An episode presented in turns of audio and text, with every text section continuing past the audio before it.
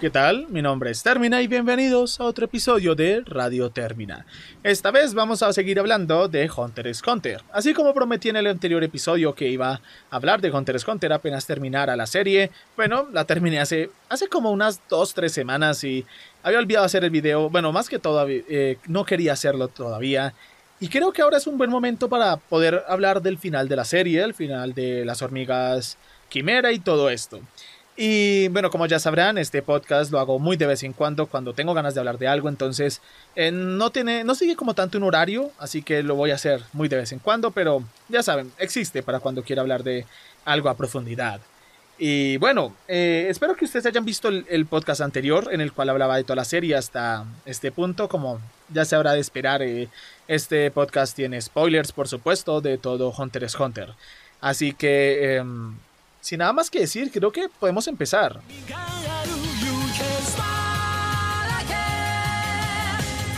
Siempre que inicias cualquier anime o cualquier manga, hay un arco en específico por el cual la gente está emocionada de que lo hagas.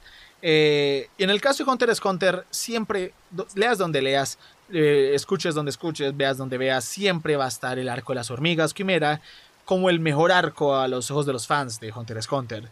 Por lo tanto, hay ciertas, cierta expectativa por qué tal vaya a ser. Y mm, sinceramente, después de ver cuán, cuán hypeado eh, le ponen los fans de Hunter x Hunter varios arcos, tenía mis expectativas más seguras que, que bastante altas porque... Em, como sabrán, eh, para mí Hunter x Hunter eh, no es una obra maestra. Mucha gente me decía, cuando yo me quejaba en Twitter acerca del arco de Grid Island, em, eh, no cierren el video aún, fans de Hunter x Hunter. Estoy a punto de hablar bien, de, todo, bien, del arco, así que esto es una pequeña crítica antes. el arco de Grid cuando me quejaba de él en Twitter, mucha gente me decía, el arco de las hormigas eh, es muchísimo mejor, así que eh, tranquilo que se va a poner mejor. tranquilo que a partir de ahora vas a ver que es una obra maestra y todo esto. Pero como dije en el anterior episodio, para mí Hunter x Hunter no es una obra maestra ni lo puede llegar a ser ahora que sigue andando porque una obra maestra tiene que ser perfecto o al menos demasiado bueno de principio a final. Y Hunter x Hunter, si bien no tiene ninguna parte que sea realmente mala, eh, no están al nivel de, los arcos, de los mejores arcos. Son, son pasables, son buenos. Eh, algunos de los que son, los que serán considerados malos, son pasables. Así que es imposible que sea una obra maestra cuando de 7 arcos, 7, 8 arcos, eh, solamente dos son realmente los que superan las expectativas y los que realmente muestran todo su potencial. Así que no es posible. Sin embargo, el arco de las, hormigas quimera, por la mayor parte, cumple con el hype. Porque es bastante bueno. Y diría que. Diría que las expectativas estaba bien. Estuvo bien que las tuviera raya. Eh, porque así pude disfrutar más, pero al mismo tiempo me dejó criticar de una manera más justa el arco como tal. Y el, arco de las hormigas tiene un inicio bastante lento, se podría decir. Un inicio que mucha gente, si ustedes buscan en internet, mucha gente pregunta en qué momento el arco de las hormigas se pone bueno. Porque sinceramente, el arco de las hormigas tiene un ritmo bastante irregular. En el, en el punto en el que tienes cosas súper interesantes pasando y la serie decide cortar a otras cosas que sin ser malas, eh, no tienen el mismo nivel que esas cosas, que, esas otras cosas que sabemos que están pasando al mismo tiempo.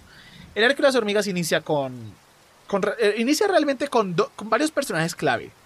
En el caso de, de Gon, de, su círculo cercano, nos es presentado Kite, el cual eh, es un personaje que en el momento se nos, se nos quiere presentar en el anime como alguien súper importante para la vida de Gon. Lo que no sabíamos era que más adelante iba a ser la persona que haría que Gon perdiese la razón y que se volviera un, asesino, eh, una bestia, mejor dicho.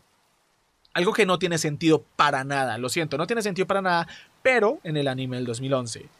En cambio, si mal, eh, si, todo el mundo me dijo en Twitter luego que en realidad eh, Kite en el manga aparecía en el principio y él era como otra figura paterna para, para Gon. Eh, él fue el que realmente le habló acerca de, Jing, el que realmente le habló acerca de lo que es ser un cazador y todo esto. Si mal no, man, si mal no leí, eh, realmente no lo digo porque no he leído el manga. Entonces no sé realmente si, si, si es así o no, pero... O sea, sé que aparece, pero no sé si realmente le cuenta acerca de Jin y todo esto. Bueno, el hecho es de que él es el, la figura paterna de Gon al principio y quien le inicia en su aventura, por lo tanto tiene más sentido que más adelante sufra tanto con su muerte. Pero en el anime, por alguna razón, bueno, la razón creo que fue más que todo que el anime del 2011 quería llegar más allá de donde había dejado el anime del 99, por razones obvias, ¿saben? Porque la gente ya había visto esto. Y porque querían animar las partes que la gente no había visto para mostrar de que eran capaz. Pero al mismo tiempo fue algo ridículo el hecho de cortar este, esta, esta relación de Gon y, de, de Kite porque al final iba a hacer más daño que lo que ayudaba a, la serie. Y lo hizo, hizo más daño porque si solamente ves el anime sin saber de que Kite es parte importante de Gon, eh, te parece que Gon debería, Gon debería importarse más por personas como Kurapika o, o Leorio, esto, porque ha pasado más tiempo con ellos que lo que pasó con Kite. Sin embargo, si tenemos en cuenta lo del manga, tiene bastante sentido el por qué Gon tiene esta relación con Kite, esta relación de, de mentor, ¿saben? Y eh, ¿Saben? Eh, eh, diría que de los personajes secundarios que son introducidos en este arco, mis favoritos por supuesto son Knuckle y... ¿Cómo se llamaba este personaje? El de la pipa. ¿Cómo se llamaba? Era... Mon... Eh, Morel. Morel y, y, Knuckle. En este arco se nos son presentados más personajes, muchísimos más personajes que los que han habido en los anteriores arcos. Aquí se nos son presentados Neferpito, eh, Netero, bueno, Netero ya se nos ha presentado, Morel, Nov, eh, Knuckle, eh, ¿cómo se llamaba este? El samurai. El que, era, el que estaba vestido como samurai se llamaba... ¿Cómo no lo anoté? Tengo un problema de no anotar las cosas más importantes. Y... Esperen, miro rápidamente. Esta es la segunda vez que grabo este video porque la primera vez fue un desastre por no anotar bien las cosas y iba por una cantidad de lugares en vez de centrarme. Pero... Es lo que estoy haciendo ahora. eh... Oigan, porque eh, estoy leyendo la, wiki, la wiki del, programa y no me aparece por ninguna parte el nombre de, de este personaje. Bueno, del, amigo de. Ah, Shoot, ya, ahora sí. El amigo de, eh, de Knuckle, que es Shoot. Y estos dos, bueno, Knuckle y Shoot se nos son presentados como estos dos personajes que al principio parecen ser villanos, pero conforme avanzando la serie se vuelven aliados, son bastante interesantes. Eh, Morel siendo mi personaje favorito de los secundarios, porque es súper despreocupado, pero al mismo tiempo es súper inteligente. Es como Kakashi en Naruto. Bueno, al revés. Eh, eh, Kakashi es como Morel en, en Hunter x Hunter. Y aparte su diseño recuerda bastante a, al protagonista de Helltaker. Eh, lo cual es un plus. y. La serie inicia con. Bueno, con estos personajes presentando ya todo esto. Por el lado de las hormigas se nos son presentados a Neferpito, se nos son presentados a, a Shayapov, a Mentru, a Icalgo, a Welfin. Eh, muchísimos personajes. Y la mayor, la mayor parte de todos estos personajes son desarrollados, lo cual es bastante bueno. Inclusive diría que a partir de aquí, Hunter x Hunter empieza a bajar un poco el problema que tenía de diseño sin sentido.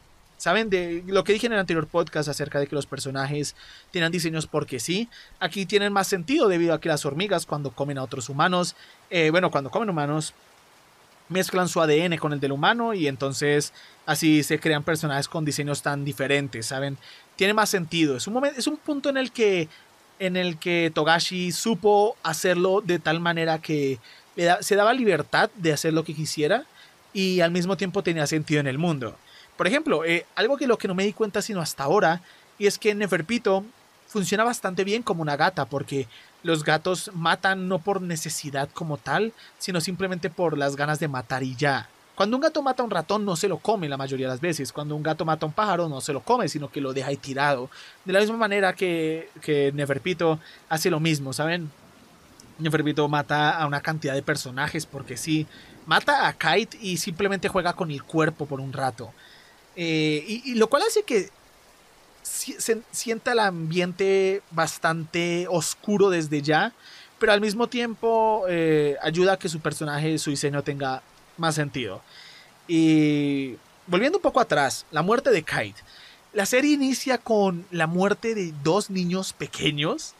Sabíamos, como ya dije en el anterior episodio, la, el anime tenía sus momentos oscuros, pero no es sino hasta ahora que realmente desarrolla este, este estilo súper súper agresivo, súper eh, deprimente, ¿saben? Y funciona bastante. Hay momentos en los que puede parecer edgy, pero la mayoría del tiempo mantiene un buen balance, ¿saben? En el que está esta seriedad y está lo horrible que está ocurriendo al mismo tiempo.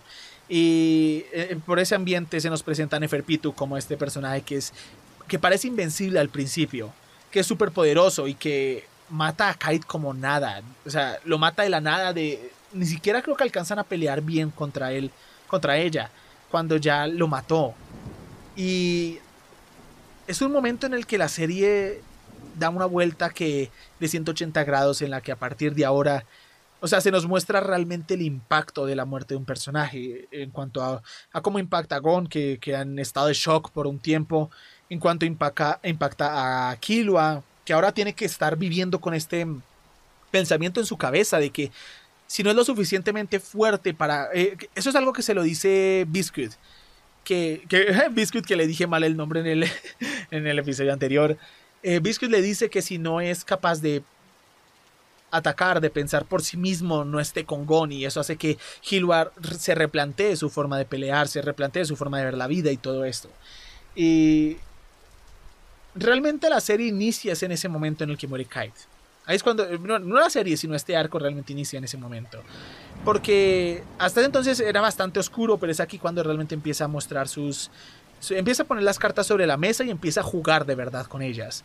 Y mm, no solamente eso, también está esos momentos en los que se nos muestran cómo las hormigas esclavizan a otras personas. Eh, algo que detesto, y lo voy diciendo desde ya, detesto que la gente diga que Gon es alguien que no tiene sentimientos por otros que es una bestia desde el principio de la serie. Es una estupidez. Lo siento, es una estupidez porque vemos múltiples, inclusive, si no estoy mal, Kite tiene que decirle a Gon que no tenga piedad, porque Gon eh, quiere tener piedad con, ellos, no quiere matar. Entonces, no sé de dónde carajo sale que supuestamente Gon nunca ha tenido piedad por otros, porque es una estupidez. La ha tenido varias veces. Se pone, se enoja con Crollo porque mata a sus subordinados y a otras personas porque sí. Y, le reprocha esto. Entonces no sé de dónde sale eso de que Gon no tiene piedad desde el inicio de la serie y Gon es tan malo como sus villanos. Eso no existe. Lo siento, pero no, en muy pocas instancias se puede decir eso. Y, eh, o sea, y me molesta, ¿verdad? Porque es una tontería, es tratar de, de ver la serie como algo más que no lo es. La serie en realidad nunca mostró a Gon como un monstruo, lo siento, pero... Y si lo hizo, lo hizo muy pocas veces. Porque la mayoría del tiempo Gon inclusive perdona al tipo que les intentaba matar. Con el cual se ponen a entrenar Gon y Killua con, con Biscuit. ¿Si era con Biscuit? Sí, sí, sí. ¿Si era Biscuit o era Blisky? No, era Biscuit. y inclusive le perdona la vida. Entonces no sé dónde viene, pero... Eh, en ese momento en el que se nos muestra que, que Gon ya tiene que aprender a a, no dejar vivir, es cuando ya la serie cambia completamente. Se nos han presentado también esta idea de que los enemigos son tan fuertes que tienen que enviar a Netero, a Nod y a, a, y a Morel. Y a partir de aquí ocurre algo bastante interesante y es el hecho de que se nos es presentada la idea de Merwen. Merwen siendo este personaje que, vamos, no lo podemos negar, está completamente basado su diseño en Cell. Porque Cell, si no estoy mal, ya había salido eh, Cell para ese entonces. Y está completamente basado en él, pero su personalidad no es para nada la de Cell. Meruem es su propio personaje. Que se parezca a Cell es otra cosa, pero es su propio personaje. Y es este personaje que es la forma de vida, la, forma de vida final, es la cima de la evolución. Es lo más poderoso que existe y existirá. Y o sea, llega un punto en el que te preguntas cómo carajo lo van a vencer. Porque es súper poderoso. Al principio realmente no puedes ver el, que el personaje sea interesante porque se nos presenta como simplemente alguien que es poderoso y ya. Pero conforme va avanzando se le desarrolla bastante bien. Y esto gracias a uno de los mejores personajes, Komugi. Komugi se nos presenta como esta niña ciega y eso es fantástico. Bueno, no es fantástico que sea ciega, pero al mismo tiempo sí lo es. Es un personaje de ficción que no sé por qué, pero me interesan tanto los personajes ciegos eh, eh, como Komugi y en Avatar como Toph. Y Komugi es un personaje que eh, la decisión de hacerle ciega es fantástica porque hace que ella pueda mm, hablar con Meruem sin tener miedo, pueda juzgarlo sin pensar en su apariencia, pueda, pueda hacer todo esto sin que pueda ver. Inclusive es, es fantástico el hecho de que Meruem se ha desbaratado completamente cuando conoce a Komugi, porque Komugi siendo ciega puede ver más que él. Ella es una, una estratega fantástica y todo esto, y puede ver todos los movimientos de, de Meruem sin tener los ojos, sin que, sin que sus ojos funcionen. Lo cual es fantástico y a partir de aquí la serie toma este, este lado que antes, había, antes habían destellos de, la de filosofía y de todo esto, pero no es sino hasta aquí que se nos se empieza a la serie se empieza a bañar más en este aspecto psicológico, en este aspecto filosófico, en todo esto. Y es fantástica. Me, encanta. Siempre que salía Komugi y Meruem, me encantaban sus escenas. Pero al mismo tiempo empieza a hacer que brillen más los problemas que tiene la serie y que siguen estando aquí. Y ese problema es el ritmo. El ritmo es el pacing de la serie. Eh, tiene muchos problemas, como ya dije antes, en cuanto a de arco a arco. La calidad va, sube, baja, sube, baja. Aquí en cuanto a que tienes estas conversaciones súper interesantes entre, entre Merwem y Komugi, para luego pasar a, bueno, sí, Killua y Gon entrenando y... Eh, no tiene el mismo... Lo digo desde ya. No hay nada tan interesante como Merwem y Komugi en este arco. No hay nada. Um, este termina el futuro diciendo que no sé si dije esto, pero Meruem es uno de los mejores villanos del anime y el tipo es un personaje súper interesante y que va más allá de simplemente ser un villano invencible. También está Yuppie que evoluciona muchísimo de ser un personaje cerebrado a ser alguien que se deja llevar por el honor y también el como Nov quedó traumatizado por su encuentro con el Nen de Pito. Hay tantas cosas de las que no pude hablar porque ocurre tanto que las olvidé, pero son bastante buenas y como dije antes, me gusta que la serie en este arco profundice más en sus personajes secundarios como los protagonistas. Listo. El, hecho de que Gon quiera vengar a esto es, una historia de venganza nada más. Eh, eh, Gon, y Killua también son como... Llegan a interesar un poco a momentos, pero se sienten como una distracción de lo que realmente está pasando, que es Komugi y Merwem. Y eh, para cuando se nos es introducido Palm, para cuando se nos es introducida Palm, ella se nos presenta como este personaje que es una yandere y todo esto. Y sinceramente, en ese momento no te das cuenta de lo importante que va a ser más adelante y lo buen personaje que es más adelante. Y tiene, eh, inclusive, mientras que están matando a tantas personas, la serie decide pasar a esta cita entre Gon y Palm y eh, es súper extraño. Bueno, inclusive esta cita entre, entre Gon y Palm solamente refuerza más la idea de que, de que Gon no es ninguna bestia y todo esto, ¿saben? Y aunque debo admitirlo, esa visita entre Gon y Palm es bastante curiosa, bastante chistosa. Aunque sigue siendo extraño que Palm. No sé cuántos años Palm tenía, tenía como 20 o tenía más para cuando sale con Gon, eh, lo cual es algo sospechoso. No sé por qué, pero la mayoría de personajes son legalmente sospechosos en Hunter x Hunter. Y bueno, dejando eso de lado, es bastante divertido el ver, el ver esto, pero al mismo tiempo mata el ritmo de la serie, mata el ritmo de saber de que algo más interesante está pasando al mismo tiempo y que no lo estamos viendo por culpa de estas cosas. Que sí, eh, son importantes para la trama, cierto, a cierta manera, pero sinceramente, o sea, esta pelea entre mm, entre Gon y Knuckle y todo esto es entretenida, pero no está al nivel de la de lo que está pasando entre entre Meruem y el resto de hormigas. Entonces, eh, sigue teniendo el problema lastimosamente de, ritmo y es algo que se mantiene por el resto del arco. Ok, eh, perdonen si escuchan el audio un poco diferente, pero tuve que acomodarme porque se me estaba durmiendo toda la pierna porque estoy en un lugar bastante pequeño para que no entre el audio de afuera. Entonces, eh, sí, lastimosamente el audio, el audio, el, el ritmo sigue teniendo sus problemas en este arco. Principalmente porque como dije antes, no va a haber nada tan interesante como Meruem y Komugi. Y la serie intercala esto con momentos que son de acción, pero, como dije, no llegan al nivel. Y a pesar de eso, sigue siendo entretenida la serie, sigue teniendo peleas entretenidas. A pesar de eso, eh, la serie hace algo que me encanta y es empezar a desarrollar personajes que, que no creías que iban a desarrollar, como Icalgo o a Wolfin. Y no quiero hablar mucho en detalle de ellos porque aún queda bastante de qué hablar, entonces me alargaría innecesariamente, pero eh, son personajes que me gustan bastante. De Wolfin creo que sí hablaré un poco más adelante. Y mm, entre esos personajes secundarios que la serie empieza a desarrollar está Shia Puff, alias el personaje más detestable de la historia. En serio, hay pocas personas que deteste tanto en Hunter x Hunter. No, es la persona que yo más detesto en Hunter x Hunter, que es este tipo, que es súper elegante y es arrogante. Y, no sé, me, desespera simplemente el verle.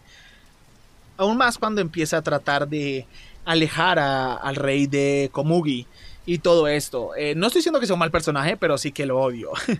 Y empieza a desarrollar este, esta relación, este romance, porque es bastante obvio que, que está enamorado del rey. Ay, perdonen. Y que. ¿Cómo decirlo? Que siente que no es lo suficientemente para él, que quiere verlo feliz, pero al mismo tiempo quiere que sea un rey, pero no quiere que sea feliz, quiere que sea feliz, pero no. Pero eh, es un conflicto que interno que es bastante interesante. Y al mismo tiempo están otros personajes como como Neferpitu, que al principio se muestra como simplemente este esta personaje que es bastante. Este personaje es bastante simplemente mm, el asesino, el malo, el, la asesina, la mala y todo esto. Y al final resulta teniendo un poco más de desarrollo, ¿saben? Y. Mm, me gusta eso de que. Y, Calgo al principio, sinceramente. Y Calgo aparece en una parte que es bastante aburridora del arco. Que es, Gon, que es Killua tratando de ¿De qué era? Eh, ni siquiera recuerdo qué era lo que está intentando hacer Kilba. Bueno, estaba haciendo algo así. Y ahí es cuando conocí Calgo y Calgo eh, crea esta relación de mentor con Kilba, de, de, líder motivacional. Y, es desarrollado súper bien el Calgo. Se, eh, pasa de ser un cobarde a ser alguien que, que quiere ayudar a otros, que quiere, que quiere dar su vida por otros y todo eso. Y es súper interesante. Y, se mezcla también esto con la idea de que las hormigas pueden, pueden recordar cosas de sus vidas pasadas. Y eso con, con Wolfin. Si es Wolfin o Wolfin. Bueno, voy a decir Wolfin. Wolfin que al principio se nos muestra como este personaje que es un fastidio porque interrumpe la historia cada rato y al final resulta que tiene importancia y, y, su, parte en la trama, todo su desarrollo ayuda a que al final sea más satisfactorio que el final de la serie sea más, más satisfactorio, lo cual me fascina. Y, pero para, para, para, llegar a eso tenemos que devolvernos unos pasos para atrás y hablar de... Estoy mirando aquí mis notas. Netero.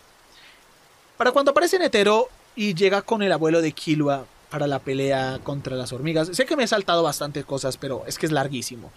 Y para cuando llega esa pelea, Netero hasta ese entonces es el maestro Roshi de, de Hunter x Hunter y nadie lo puede negar. Nadie lo puede negar. Y solamente quitándole el hecho de que, sinceramente, no tiene tanta una personalidad Netero hasta cerca de, cerca de cuando se va a morir. Netero no tiene una verdadera personalidad. Más allá de que ah, le gusta divertirse, divertirse de jugar, peleando con otras personas, pero nada más.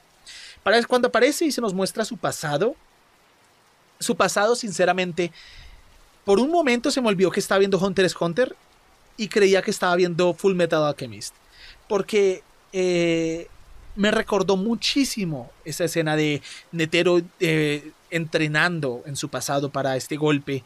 Eh, me recordó muchísimo al pasado del padre de, de, Edward. Y me encantó eso, me encantó ese, ese, ese, ese vistazo al pasado de Netero.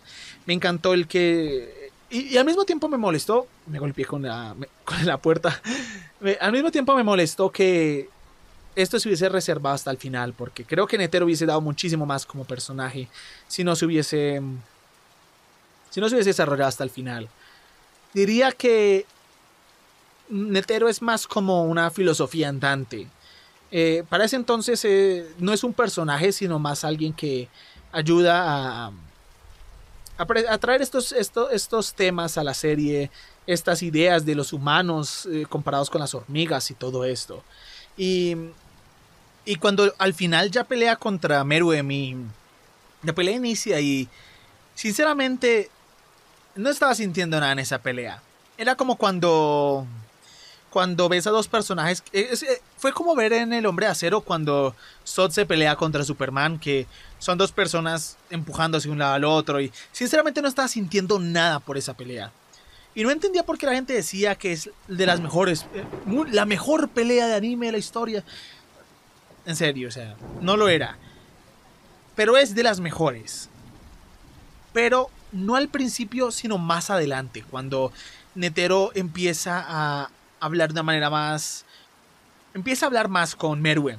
Y Merwen empieza a decirle que, que no quiere pelear, que todo esto, y el Netero le habla acerca de su nombre. Y esa parte me gusta bastante. Y no es sino hasta después cuando ocurre, sinceramente, una parte que me aterró. O sea, no estoy bromeando. Ese momento en el que Netero dice que, las, que los humanos eh, tienen el, que los humanos siguen siendo algo de la evolución, algo así estaba diciendo. Y que los humanos son más poderosos. Y vemos a este netero sin una pierna, sin un brazo, que es una imagen de por sí horrorosa, para luego suicidarse metiéndose la, mano en el, en el corazón y, y haciendo que esta bomba explote. O sea, es brutal es increíblemente brutal porque lo último que vemos es esta imagen de Netero en rojo con esa cara que es horripilante. O sea, no bromeo, yo nunca me asusto. Literal, yo casi nunca me asusto con películas o con videojuegos. Por eso me gustan juegos de terror y al mismo tiempo me fastidia porque no me asusto jugándolos o no me asusto viendo películas de terror. Pero esa imagen sentí, o sea, se me pararon los pelos de los brazos y todo y era como era como horrible, era fea de ver, era... Es una imagen horrible de ver antes de irse a dormir, porque lo vi antes de irme a dormir. Pero sinceramente, o sea, no voy a exagerar, no me, no, me afectó el sueño ni nada. Eh, sin embargo, sí fue horrible de ver. Eh, y creo que es perfecta porque está a punto de mostrar la capacidad del ser humano para, para la muerte, para la destrucción está a punto de mostrarlos el lado más horrible del ser humano a través de esa bomba. Entonces, el hecho de que se transforme en esta en este demonio prácticamente e, es bastante poético, ¿saben? Y me gusta, me, me gustó bastante esa escena. Lo que sí no me gustó fue que después de esto Merwen perdiera la memoria. No me maten, pero luego de eso, luego de pensarlo mucho, creo que fue fantástico. Porque el perder la memoria, el que un personaje pierda la memoria es uno de los recursos más mediocres, es uno de los recursos más, más estúpidos que hay para, que, para generar conflicto. Eh, los únicos, las únicas dos personas, bueno, tres personas, no. Sí, diría que dos personas que realmente lo logran en cuanto al medio de anime y películas son David Lynch en Twin Peaks, la temporada no voy a decir cuál, para no hacerles spoilers si no la han visto. Pero en Twin Peaks, eh, como lo hizo David Lynch, fue increíble. Y al mismo tiempo como lo hizo Togashi en Hunter x Hunter. Porque el hecho de que... Eh, porque Togashi no se queda con solamente que Meruen perdió la memoria para reescribir su personaje, sino que lo hace para que a partir de ahora sea una carrera, para que sea una carrera llena de suspenso, llena de tensión, para ver quién llega primero y quién, eh, para poder ocultarle la verdad acerca de Komugi. Y es fantástico, me encanta eso porque es súper tensionante cada momento en el que están a punto de, decirle y no, se interrumpen y, y, te hace odiar aún más a Shayapov y ocurre esta escena súper bizarra en la que, en la que y, y, el, y el este rojo le dan su cuerpo al rey y es súper incómodo. es una escena súper incómoda, pero, pero al mismo tiempo es ¿Cómo decirlo? Tiene sentido porque eso es lo que hacen las hormigas. O sea, las hormigas dan su vida por la reina y, lo harían todo y todas se reproducen con la reina si no estoy mal y tiene sentido, pero al mismo tiempo no deja de ser incómoda. y, es súper interesante y es súper emocionante y todo culmina en este fantástico momento en el que Welfin aparece y Welfin, que en ese momento no estaba haciendo tan. O sea, estaba, había sido desarrollado ya. Y aparece y el rey está a punto de matarlo. Y yo estaba a punto de, de enojarme como nunca si mataban a Welfin. Y entonces el pobre de Legosi. y entonces eh, Welfin está a punto de ser asesinado por el rey. Cuando de repente ocurre esta escena esa escena es perfecta y esa es la muestra de que Hunter x Hunter pudo haber sido una obra maestra si Togashi supiese balancear el ritmo y los arcos y todo esto. Y es ese momento en el que, en el que Welfin por alguna razón dice Komugi. Y es ese momento en el que se siente que los planetas se alinean, que el universo está a su favor y le salva la vida y Merwin recuerda todo. Dios, es que me emociono, me emociono diciéndolo porque es fantástico, es un momento en el que la escritura de Hunter x Hunter brilla, porque es, como, como la pérdida de memoria en, Twin Peaks, porque no estoy diciendo spoilers de Twin Peaks, así que tranquilos, pero es ese momento en el que después de tanto estrés, de tanta ira, de tanta frustración, por fin todo regresa y cae perfectamente como una pieza de rompecabezas. Y ese momento en el que Wolfin pierde el pelo y envejece. Dios mío. Eso es a lo que me refiero con buena escritura. Y es un momento brillante. O sea, me quito el sombrero porque Togashi lo logró. Hizo el momento en el... Ese es el momento, sinceramente, en el que Hunter x Hunter llegó a su límite llegó a ese es el momento en el que Hunter x Hunter mostró que podía ser una obra maestra. Y que eh, no creo que en ningún momento lo vaya a igualar. Ningún momento va a, igualar ese, e, e, esa escena, ¿saben? En la que, la que Welfin salva al universo. es, curioso pensarlo, porque al final no fue ningún otro personaje, fue Welfin el que salvó al universo. Y le deja vivir. Y por un momento creía que Shaya lo iba a matar y Dios mío, o sea, me hubiese enojado tanto si eso hubiera pasado, pero gracias a Dios no pasó eso. Pero al mismo tiempo esto nos lleva a lo que menos me gusta del arco de las hormigas, Quimera. Y probablemente se han dado cuenta si... Si, ¿qué? Si, si, si se dieron cuenta de que no hablaba de un personaje en específico, de una subtrama, y es la subtrama de Gon. Verán, no estoy diciendo que Gon no pueda enojarse ni que pueda volverse un psicópata. No lo estoy diciendo para nada, pero... Porque sinceramente yo he apoyado muchísimo cuando un personaje se vuelve así. Inclusive alabé bastante el arco de York New porque Kurapika se volviera así. Pero con Gon sentía que era demasiado fuera de personaje.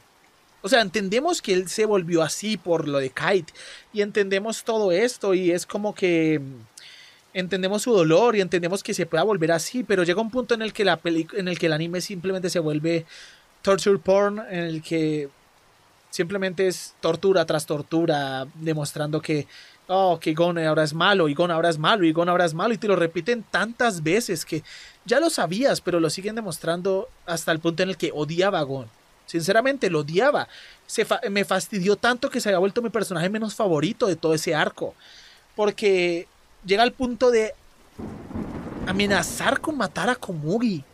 Y es, de, y es o sea, más que, más que decir, wow, mira hasta dónde ha llegado Gon, eh, es más de, ¿en serio Gon haría eso aun cuando, aun, o sea, y, es súper hipócrita tras del hecho porque Gon había, eh, Gon regañaba a Crollo por hacer lo mismo, esencialmente.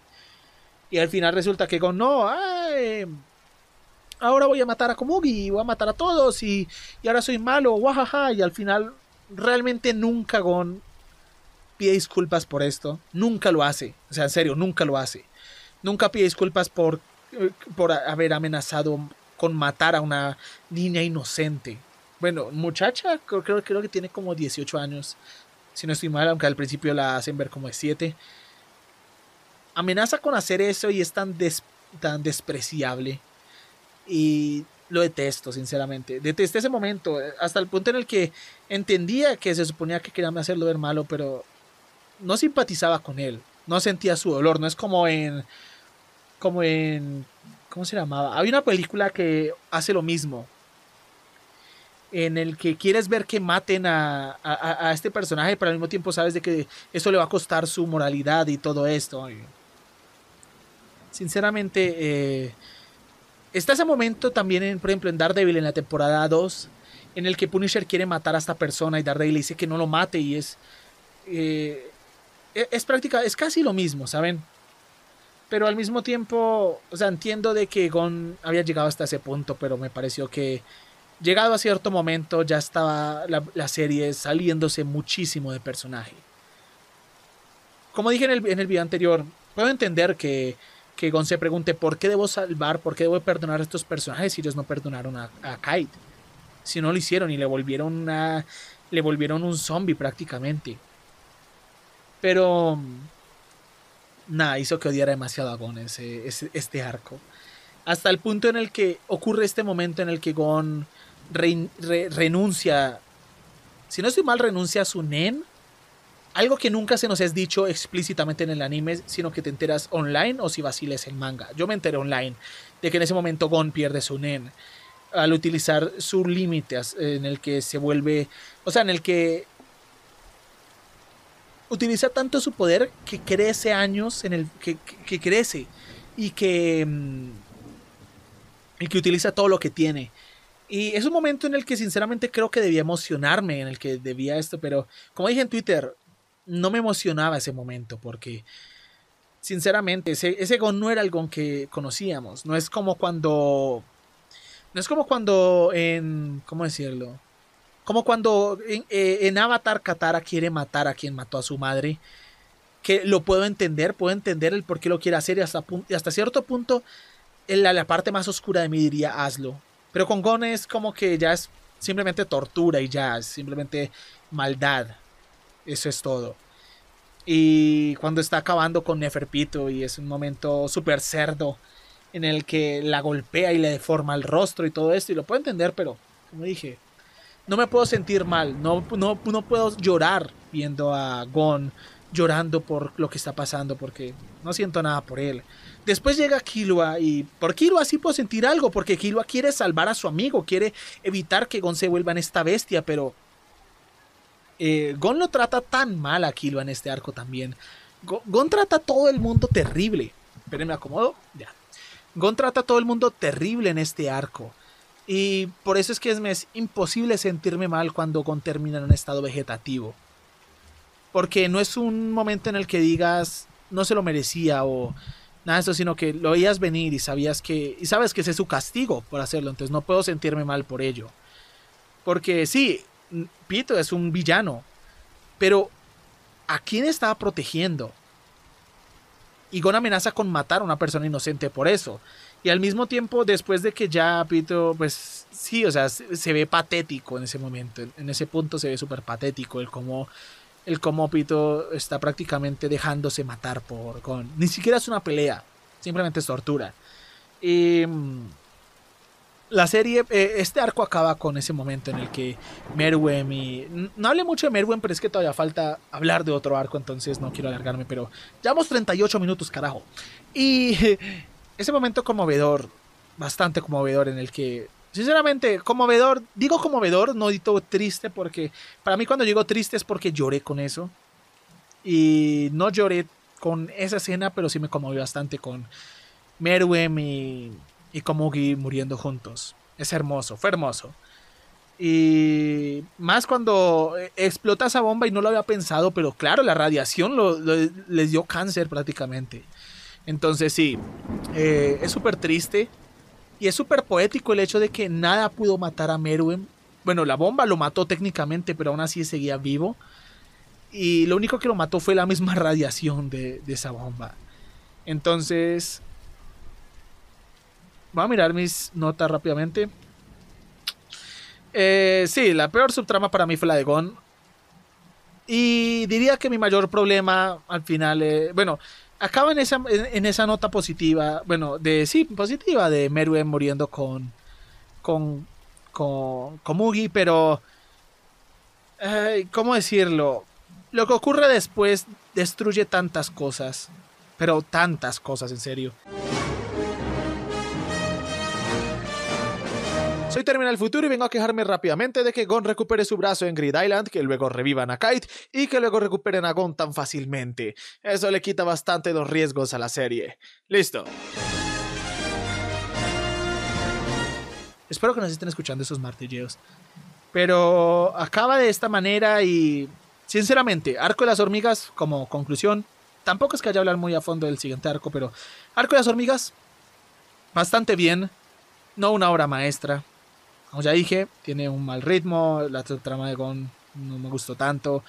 Eh, pero está al nivel de York New. Sinceramente creo que me gusta más York New porque todos los personajes en York New me gustaron. Todos los personajes, sin falta. Y todas las peleas me emocionaron. Todo eh, esto. Lo que gana el, el, arco de las quimeras es en cuanto a villano. Sinceramente me gusta más Crollo porque por el estilo y todo esto, pero en cuanto a personalidad, Merwem le gana bastante, ¿saben? Pero sí diría que el arco de, de las hormigas quimera, bastante bueno. Bastante bueno. Puedo ver de dónde viene el hype. Puedo ver por qué la gente lo, lo, es, lo categoriza tan alto. Y aunque para mí a momentos se me hubiese hecho demasiado largo, demasiado alargada algunas partes. Pero bastante bien. Ahora hablemos de algo que no está bastante bien. el siguiente arco es... Pasar de del arco de las quimeras al arco de, de el director de la, de la junta de todo esto de los cazadores es como es como pasar de se me cayó el celular. Es como pasar de es como pasar de Silent Hill 2 a Silent Hill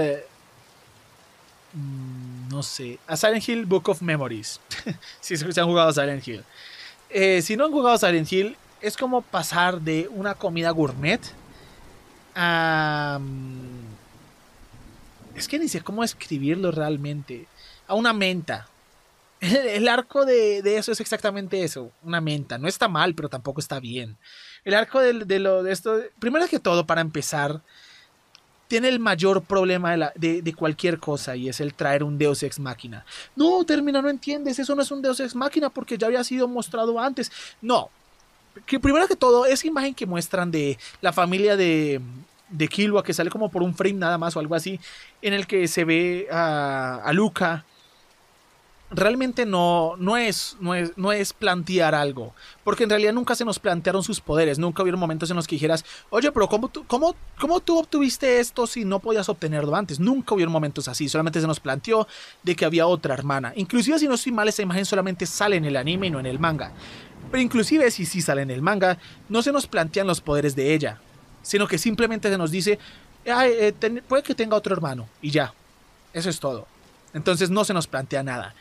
La definición exacta de Deus Ex Machina es. Mm, aquí lo había anotado. Un poder inesperado o evento. O sea, un poder, un poder o evento inesperado salvando una situación que se veía sin esperanzas. Especialmente como un, un plot device que es como un, un dispositivo de la, del guion en una novela o en una obra o algo así. Por lo general, si no estoy mal, eso se decían en las obras cuando decían que habían encontrado un Deus Ex Máquina como una manera de decirle al autor que, que no, que, que había sido mal escrito. Aquí, esto es un Deus Ex Máquina. Lo siento, fans de Aluka, pero eh, es un, un Deus Ex Máquina. Cuando se nos muestra que Gon está en un estado vegetativo y que no tiene poderes y que está completamente destrozado y que no hay ninguna esperanza y que esa esperanza solamente aparece cuando se nos cuenta de que Killua mágicamente tiene otro hermano y ese hermano mágicamente tiene el poder de cumplir cualquier deseo, es un Deus Ex Máquina. Lo siento. Lo es. Aluka es un Deus Ex, ex Máquina y toda la serie, todo este arco gira en torno a un Deus Ex Máquina. En, en torno a Killua llevando al Deus Ex Máquina con piernas a, a salvar a Gon. Y sabes que no va a haber ninguna emoción, sabes que no hay ningún riesgo realmente, en todo ese arco no lo hay. Porque sabemos de que pase lo que pase, Killua puede desear lo que quiera y va a estar bien. Entonces no hay ningún... Ah, pero están las, las leyes, las reglas que dicen que pueden perder y que es como el intercambio equivalente y algo así, pero al final resulta que no, realmente no lo había. Entonces es como que... No sé, es tan vacío ese arco. Está también esto de los... Bueno, puede que tenga importancia más adelante, porque no he leído el manga, pero puede que la elección de, del presidente tenga repercusiones en el futuro. Pero si no las tiene y solamente ocuparon espacio en el anime, espacio que podía haber sido llenado con otras cosas, ah, no lo sé.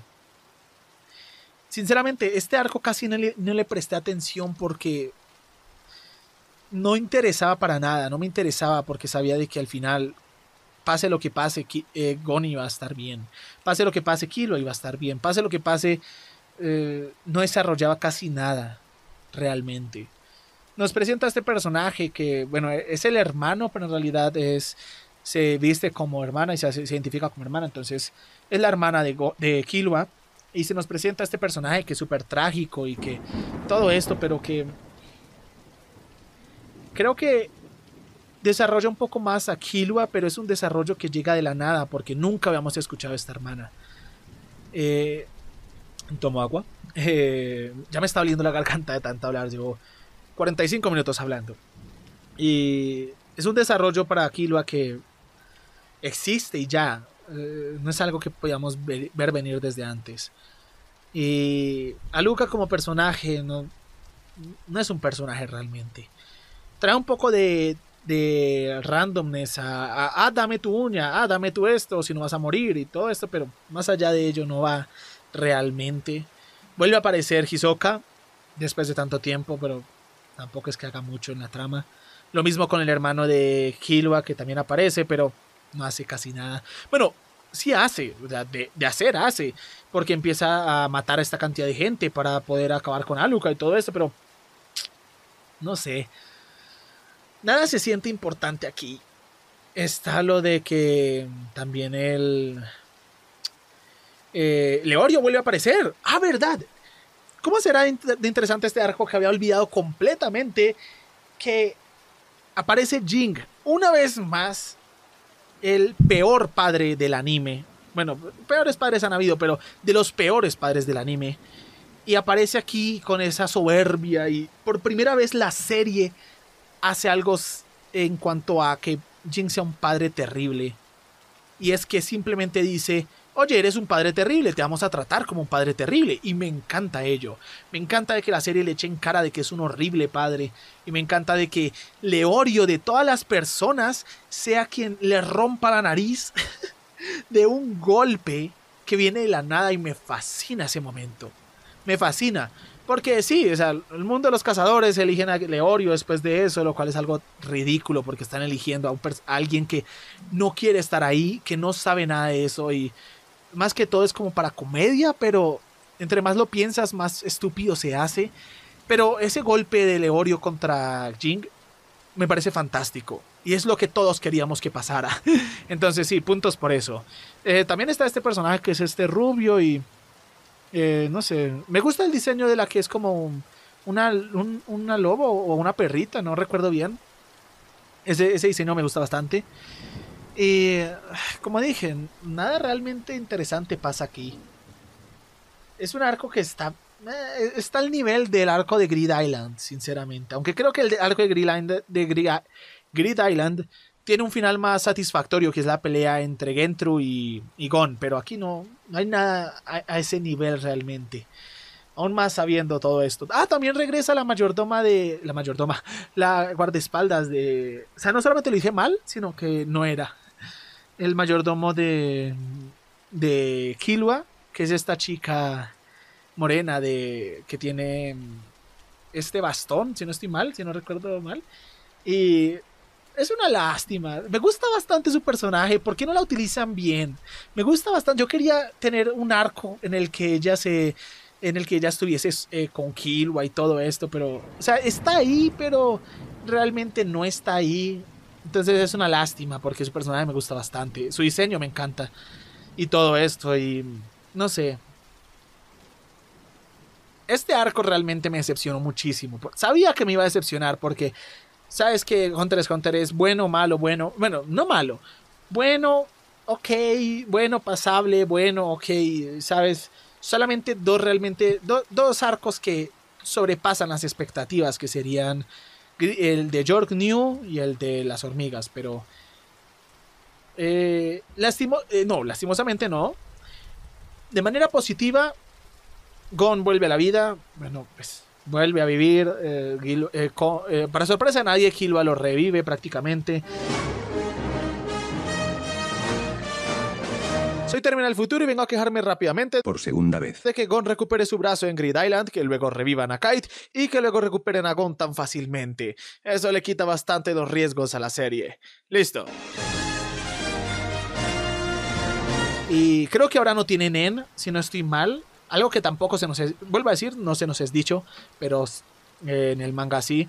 Y te enteras es por internet. Y Gon vuelve a la vida, se encuentra otra vez con Jing es un momento conmovedor. Y Jin ya se iba a volver a escapar. La porquería de personaje que es él. Ya se iba a volver a escapar, pero todo el mundo lo hace. Le, dice, le echa encima a él que es un mal padre. Y se le tiran encima. Entonces, eso es divertido. Positivos es que, aunque sea, aunque este arco sea bastante malo, es un arco que tiene un final perfecto. ¿Saben? es un buen final para el arco, porque después de esto ocurre este pequeño outro en el que eh, Gon eh, se despide de Killua, porque Killua se va, se separan y bueno, esta, esta despedida súper dramática, todo esto. Eh, se va a, estar siempre con Aluka. Y... ¿Y qué más? Creo que estoy viendo si realmente se llama Aluka o, este o todo este tiempo lo estaba diciendo mal. Ah, sí, sí, sí, es Aluka. Y se va con Aluka, se despiden. Y a partir de aquí, Gon vuelve a ser Gon. Y me fascina. Aquí es cuando me doy cuenta de que sí, me gusta que, que Hunter x Hunter sea dramático y todo esto, pero, y que sea serio, pero lo que extrañaba era ese aire a aventura, ese aire a, a lo desconocido, a qué es lo que va a pasar más adelante, a, a, aventura mejor que todo, mayor que, el resto de cosas, aventura. Y es ese momento en el que Gon queda solo y empieza a subir este árbol para encontrarse con Jingo otra vez y preguntarle todo lo que no le pudo preguntar antes. Y es fantástico. Es un momento hermoso porque la serie vuelve a ser lo que realmente me gustaba que fuera. Gon vuelve a ser el personaje que quería que fuera que era normalmente, que es este personaje que es tonto, pero que, pero que tiene buen corazón, pero que todo esto, ¿saben? Y vuelve a ser este personaje que, que tanto me gustaba. Y, y ahí la serie toma este pequeño momento para reflexionar entre lo que fue Gentru antes, entre todo esto, en, lo que, cómo inició como un cazador. Y es ese momento bastante tierno en el que Jing y Gentru dije antes otra vez, pero ¿qué me está pasando en la cabeza? En el que Jing muestra todo este pasado y Jing empieza a hablar con Gon y empiezan a contarse todas las aventuras que vivieron y por un momento, por un pequeño momento, olvidas de que Jing es un asqueroso padre y piensas en que, ok, esto es divertido, esto está bien, ambos están pasándola bien, están, estamos eh, recordando todos los momentos de Hunter x Hunter. Es como si la serie supiera de que no iba a haber otra temporada, que la serie no iba a continuar. porque tiene este final en el que todos los personajes vuelven a aparecer y me gusta muchísimo, ¿saben? Me gusta muchísimo ese final. Me, conmovió bastante, casi lloro con ese final porque se escucha la canción una vez más, pero esta vez es la, la versión completa. Se nos muestra cada personaje, se nos muestra a Leorio. Eh, Leorio que eh, estudiando para ser doctor, o creo que ya es doctor, sí, siendo doctor. Ese nos muestra una vez más a Kurapika, que está deprimido aún. Quiero ver qué ocurre contigo, Kurapika. Quiero ver otro arco con este personaje que sinceramente es de mis favoritos de todo Hunter x Hunter. Oigan, ahora que lo pienso, Leorio casi nunca hizo nada en toda la serie, pero bueno, dejando de lado, vuelven a aparecer todos estos personajes. Eh, no sé, es es tan lindo ese momento en el que todos vuelven a aparecer es tan lindo porque recuerda al principio de Hunter x Hunter, recuerda cuán lejos hemos llegado. Y de una vez plantea esta idea de, este nuevo continente que nos ha explorado y que sabemos, sé que es el siguiente arco del manga, Es que si tan solo supiera que va a haber una animación de una adaptación de ese arco, me esperaría. Sinceramente, yo, yo me esperaría para el anime, pero no sé, entonces no sé si vaya a ver. La curiosidad me pica bastante la cabeza como para decir, no, no voy a leer el manga, tengo esperanzas porque no sé si vaya a haber una nueva adaptación.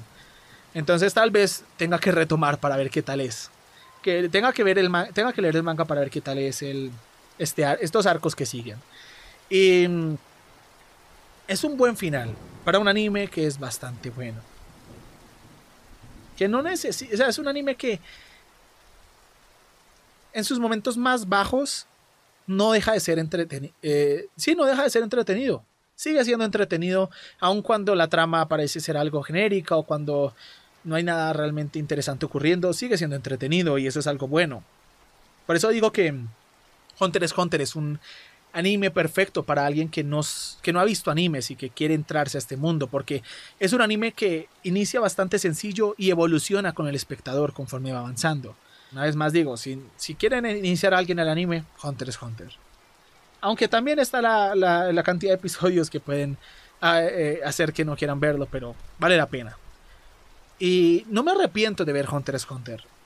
Creo que fue una bonita experiencia, creo que me entretuvo bastante por este, creo que fueron dos, tres meses viéndolo o algo así, porque me tomo mi tiempo y lo disfruté bastante, disfruté bastante ver estas aventuras de Gon y y Leorio, Kurapika, todos estos personajes. Y a, pesar de que había momentos en los que sentía que eh, podía hacer las cosas muchísimo mejor, lo disfruté bastante, ¿saben?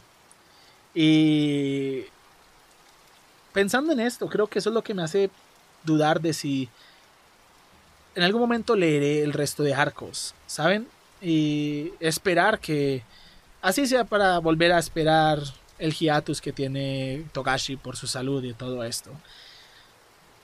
Creo que Togashi es un autor que tiene un problema increíble de de cómo decirlo, de variedad, no, sino de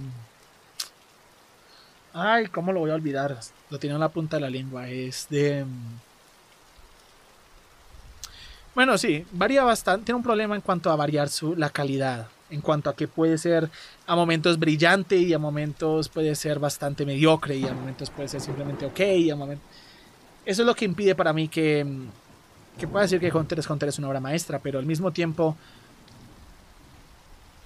Al mismo tiempo no creo que vaya a sufrir porque no lo es, porque me entretiene bastante. Me entretuvo bastante todo este tiempo. Los personajes me gustaron bastante. Eh, los escenarios, eh, la variedad, todo esto con sus problemas y todo, pero valieron la pena el vivir esta aventura ante todo.